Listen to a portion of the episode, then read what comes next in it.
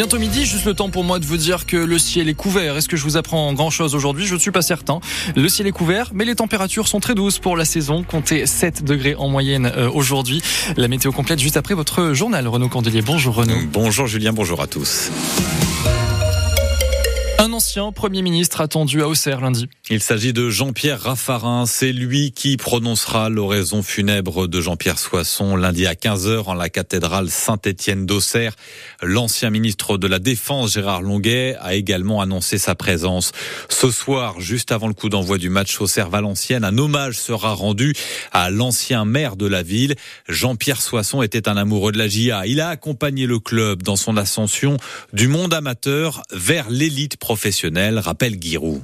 Député, il a aidé la GIA de manière considérable, notamment en nous aidant à garder nos jeunes joueurs soldats dans la région. C'était après la guerre d'Algérie. Ça a été capital, car on ne pouvait pas faire une politique de jeunes si nos garçons s'en allaient régulièrement euh, à 1000 kilomètres euh, pour le service militaire. Je dirais aussi qu'il a commencé euh, la transformation du stade pour passer de 1800 places à 7000. Il avait comme maire d'Auxerre il avait le souci qu'on n'ait pas l'impression qu'il nous aidait en aidant moins les autres. Ce qui fait qu'il était plutôt sévère avec nous, d'où quelques désaccords. Ça ne durait jamais longtemps. Le fond de notre relation était amical. Il était également très ami de M. Jean-Claude Hamel, qui n'est plus. Et c'est grâce à l'amitié de ces gens-là, plus Gérard Bourgoin, qu'on a pu faire la carrière qu'on a faite. Voilà, cette carrière de la GIA vers un retour peut-être en Ligue 1. Elle se joue match après match, dont ce soir à 19h face à Valenciennes. Valenciennes,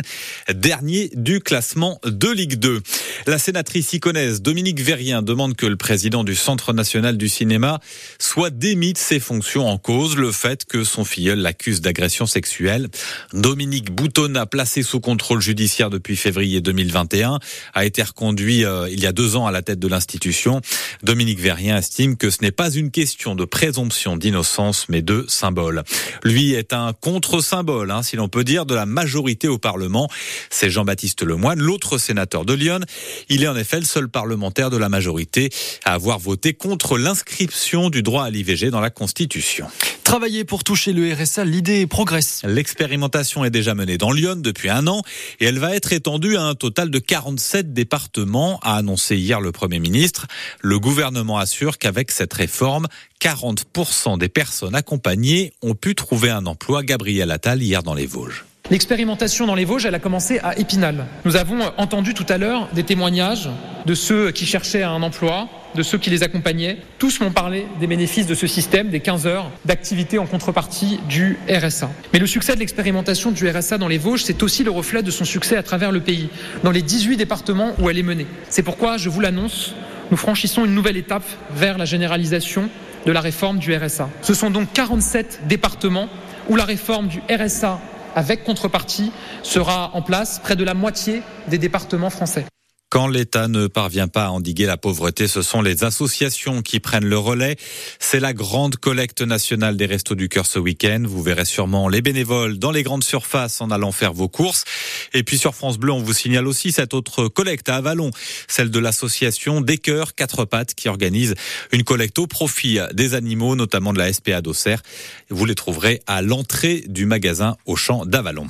Des iconais pour représenter la Bourgogne à la meilleure boulangerie de France sur M6. Laurence Laurent et Léo Bisson à Chevannes iront en finale au mois de mai. Ils se sont démarqués face à huit autres artisans de la région. Le guide Michelin récompense un restaurant du Sénonais. Ce n'est pas une étoile, un hein, nom, mais c'est déjà très bien. On appelle ça le bib gourmand, ce label récompense une cuisine à la fois soignée et un prix modéré. À 34 ans, le chef Jean-Raphaël Persano est installé depuis 2017 dans le Sénonais après avoir fait ses classes à la Côte Saint-Jacques à Joigny, Thierry Boulan.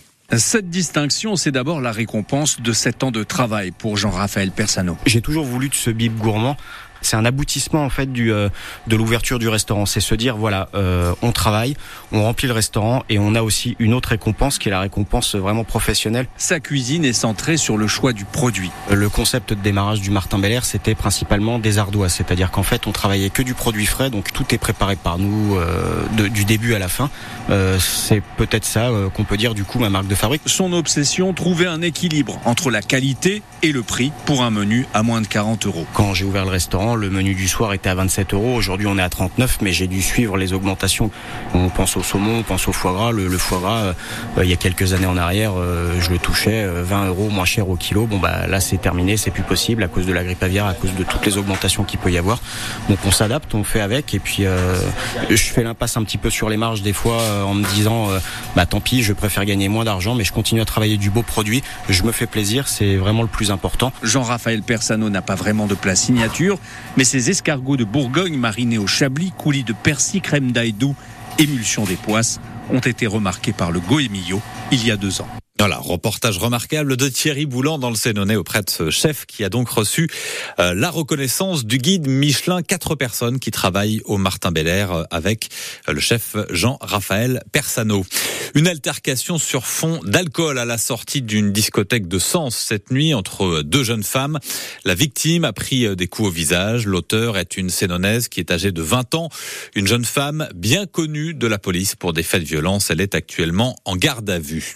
De la drogue interceptée pour euh, une valeur de 900 000 euros. Voilà ce que révèle le parquet de Montargis hier dans un communiqué.